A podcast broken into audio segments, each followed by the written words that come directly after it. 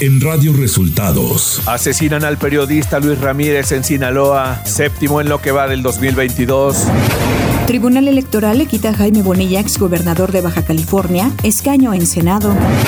Presidente de Guatemala entrega a López Obrador con decoración de la Orden del Quetzal. Esto y más en las noticias de hoy. Este es un resumen de noticias de Radio Resultados. Bienvenidos al resumen de noticias de Radio Resultados. Ya es viernes y estamos listos para informarle Valeria Torices y Luis Ángel Marín. Quédese con nosotros. Aquí están las noticias. Agenda presidencial. Andrés Manuel López Obrador. El presidente Andrés Manuel López Obrador inició este jueves 5 de mayo su gira por Centroamérica y el Caribe, en la cual visitará Guatemala, El Salvador, Honduras, Belice y Cuba. La tarde de este jueves, el presidente Andrés Manuel López Obrador llegó a Guatemala y junto a su homólogo Alejandro Yamatei dio un mensaje a los medios. Dijo que tras un periodo oscuro y decadente en el que México se ausentó de América Latina, ahora su gobierno tiene la convicción de participar en la construcción de un futuro común. Tras un periodo oscuro y decadente en el que México se ausentó de América Latina, Hoy el gobierno que presido tiene la convicción y el propósito de participar en la construcción de un futuro común para nuestra región. El presidente López Obrador exigió a Estados Unidos cumplir con su compromiso de aportar 4 mil millones de dólares para el desarrollo de Centroamérica y demandó que no se excluya a ningún país de la región. Es indispensable que Estados Unidos aporte los recursos necesarios y en diversas ocasiones he abordado el asunto con el presidente Biden, con la vicepresidenta Kamala Harris y con otros funcionarios de Washington. El mandatario mexicano hizo mención de que las autoridades norteamericanas no han podido gestionar ante el Congreso de ese país la entrega de los recursos para Centroamérica y en cambio sí se han entregado 30 mil millones de dólares en recursos a Ucrania para la guerra contra Rusia. Son cosas distintas, no se debe de comparar a tabla rasa, pero ya se aprobaron más de 30 mil millones de dólares para apoyar en la guerra a Ucrania. El presidente de Guatemala, Alejandro Yamatei, otorgó al mandatario mexicano la condecoración de la Orden del Quetzal por su apoyo al país centroamericano durante la pandemia de COVID-19. Marcelo Ebrard, secretario de Relaciones Exteriores, a través de su cuenta de Twitter, adelantó que los gobiernos de México y Guatemala acordaron que 25 mil guatemaltecos coticen ante el IMSS. Ebrard indicó que el programa Sembrando Vida iniciará en Chimaltenango. Informó también de la instalación de un nuevo consulado mexicano en Petén. El secretario de Relaciones Exteriores, Marcelo Ebrard, informó que la gira prevista por el presidente Andrés Manuel López Obrador a La Habana, Cuba, continúa tras la explosión en el Hotel Saratoga. En su cuenta de Twitter, Ebrard lamentó el incidente y envió muestras de solidaridad a víctimas y afectados, así como al pueblo cubano. Radio Resultados Nacional.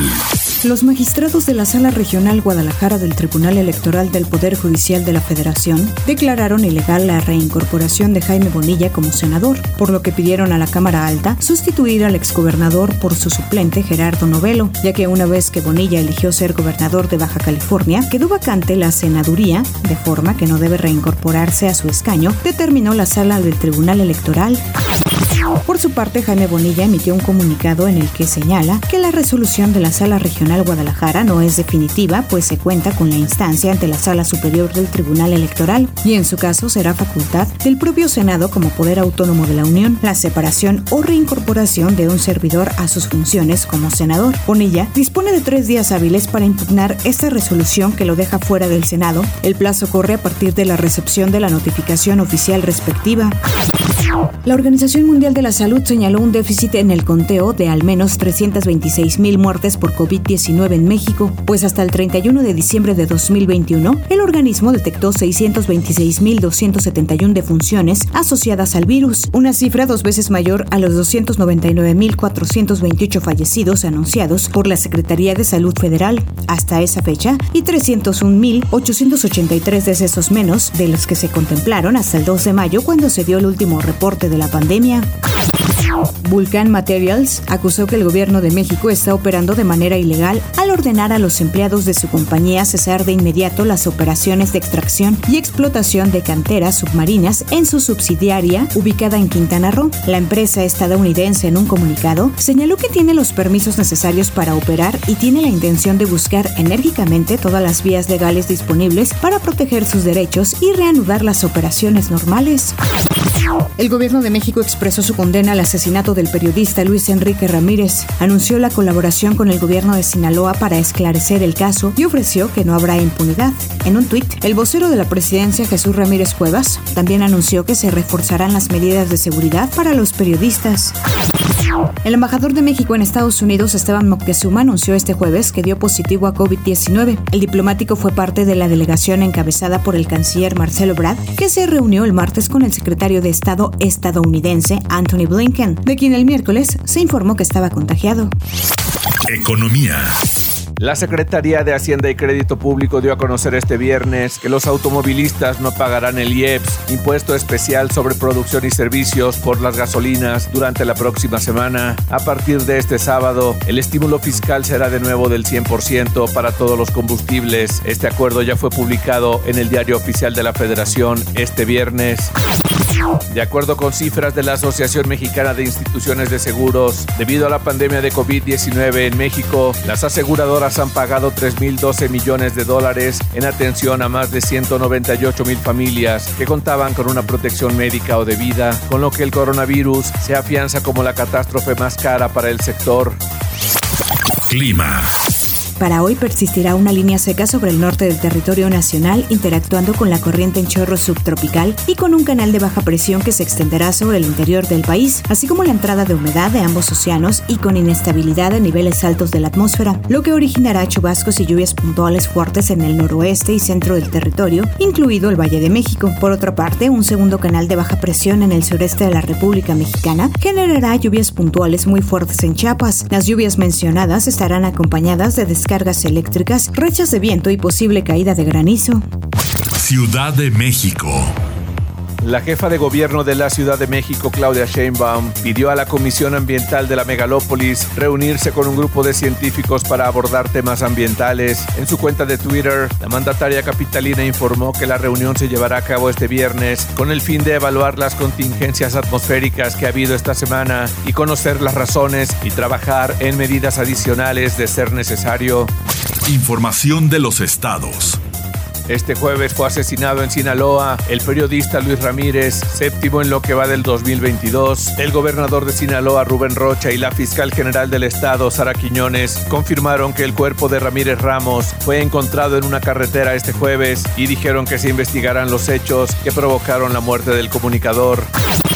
Elementos de la Guardia Nacional en la región de Hidalgo encontraron al menor Eduardo Jesús, reportado como desaparecido en Ixtapaluca, Estado de México. Esto después de que familiares y vecinos bloquearon la autopista México-Puebla durante 16 horas. Este bloqueo afectó a los funcionarios federales que acompañaron al presidente López Obrador a Puebla, por lo que el secretario de Gobernación, Adán Augusto López Hernández, atorado en el bloqueo, dialogó con los familiares del menor y demás manifestantes.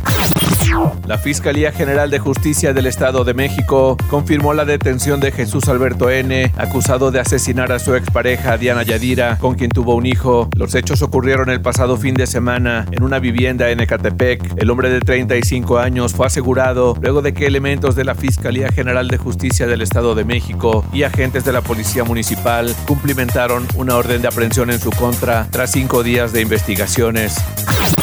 La Secretaría de Marina dio a conocer que recientemente se aseguraron 1.954 kilogramos de clorhidrato de cocaína, así como dos embarcaciones menores en el puerto internacional Lázaro Cárdenas. El operativo se llevó a cabo 75 millas náuticas al sur de la costa de Lázaro Cárdenas, en el estado de Michoacán.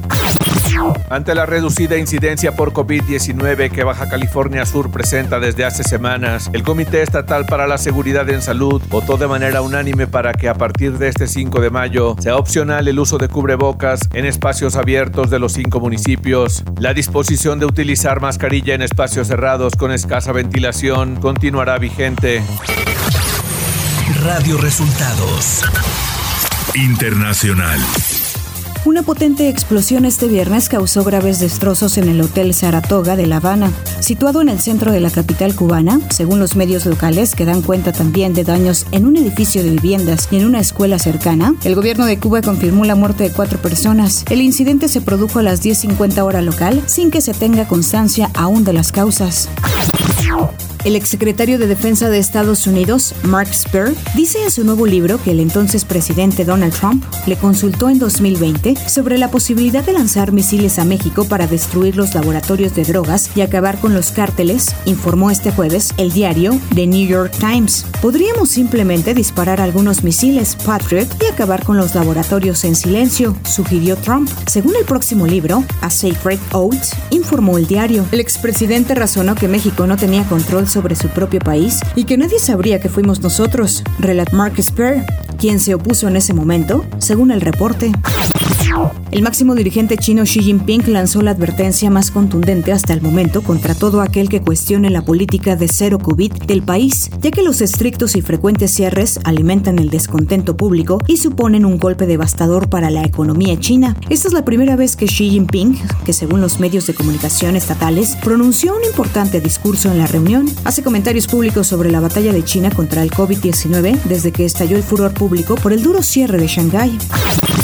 La ONU anunció este jueves el envío de un nuevo convoy para rescatar a los civiles de la acería Azovstal, último foco de la resistencia ucraniana en Mariupol, pese a que Ucrania acusa a Rusia de no haber respetado una tregua unilateral que había prometido para facilitar la evacuación. El portavoz de la presidencia rusa, Dmitry Peskov, afirmó que los corredores humanitarios están funcionando para evacuar a los civiles.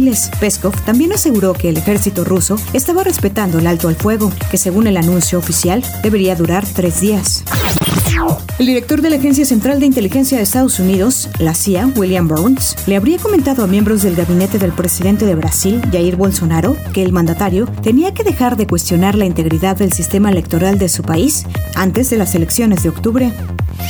Tecnología. La alianza FIDO Fast ID Online, también conocida como identidad rápida en línea, anunció este jueves que está trabajando con Apple, Microsoft y Google para llegar a un nuevo estándar común de inicio de sesión sin contraseña. FIDO dijo en un comunicado administrar multitud de contraseñas es difícil para los consumidores, sobre todo porque usar la misma contraseña en varias cuentas podría tener resultados devastadores en caso de un ataque. Una de las novedades que WhatsApp recientemente anunció ya está disponible. Se trata de marcar un mensaje con un emoji para reaccionar a este sin tener que responder con un nuevo mensaje. La idea de esta función es evitar que en un grupo varias personas respondan con mensajes individuales a una pregunta o comentario. Esta función ayudará a evitar tanto el envío de mensajes innecesarios y excesivos en un grupo como las notificaciones de estos mismos mensajes, dado que solo la persona recibiendo las reacciones será notificada y no el resto del grupo. Esta función está disponible con la más reciente actualización de la app a todos los usuarios. Espectáculos. La nueva producción de Bad Bunny, Un verano sin ti, salió entre el 5 y 6 de mayo, aunque originalmente estaba planeada para escucharse hasta este viernes, pero diversos usuarios ya estaban escuchando sus canciones la noche del jueves 5. El álbum cuenta con 23 canciones. Entre las colaboraciones se encuentra Yaiko, Raúl Alejandro y Bomba Estéreo. El reggaetón como género principal del álbum y a su vez está acompañado de trap, sonidos que representan al Bad Bunny de sus comienzos. Los fans de Doctor Strange en el multiverso de la locura han calificado la cinta con un 90% de aceptación, mientras que la crítica la titula con un 77%. Doctor Strange en el multiverso de la locura dejan claro en su primera escena post-créditos que este es solo el inicio de nuevas aventuras a través del multiverso y los fans no podrían estar más emocionados por lo que vendrá. Próximamente llegarán a los cines Thor, Amor y Trueno y Black Panther Wakanda Forever, los dos largometrajes del universo cinematográfico de Marvel programados para estrenarse este 2022. HBO reveló el nuevo tráiler de la precuela House of the Dragon. La historia no recuerda la sangre, recuerda nombres. Con ese mensaje, la cuenta oficial de House of the Dragon en Twitter publicó el nuevo tráiler de la esperada serie de HBO Max, que se estrenará el 21 de agosto de este 2022. En el avance, que dura poco más de un minuto y medio, se puede ver a varios de los personajes que protagonizan la serie, entre ellos el rey Viserys Targaryen, quien es interpretado por Paddy Considine, y su heredera, la princesa Rhaena Targaryen, quien es interpretado por la actriz Emma Darcy. Deportes. Luego de dos torneos al frente del equipo Bravos de Juárez, Ricardo El Tuca Ferretti ha dejado el cargo de entrenador, informó el equipo fronterizo en un comunicado compartido en sus redes sociales, por lo que el club deberá pagarle al Tuca 80 millones de pesos de multa. Por el momento no hay ningún nombre para reemplazar al brasileño. Con motivo del 75 aniversario de la empresa municipal de transportes de Madrid, los jugadores de los equipos Real Madrid y Atlético de Madrid se trasladarán en transporte público a su cita para el derby madrileño. Será la primera vez que los equipos acudan a un partido en transporte público. La empresa municipal preparó cuatro autobuses eléctricos especialmente rotulados para la ocasión con la imagen y colores de cada club. Es una forma de que el Real Madrid y el Atleti rindan homenaje a la empresa municipal de transportes de Madrid. Y hasta aquí las noticias en el resumen de Radio Resultados. Hemos informado para ustedes Valeria Torices y Luis Ángel Marín. Que tengan un excelente fin de semana.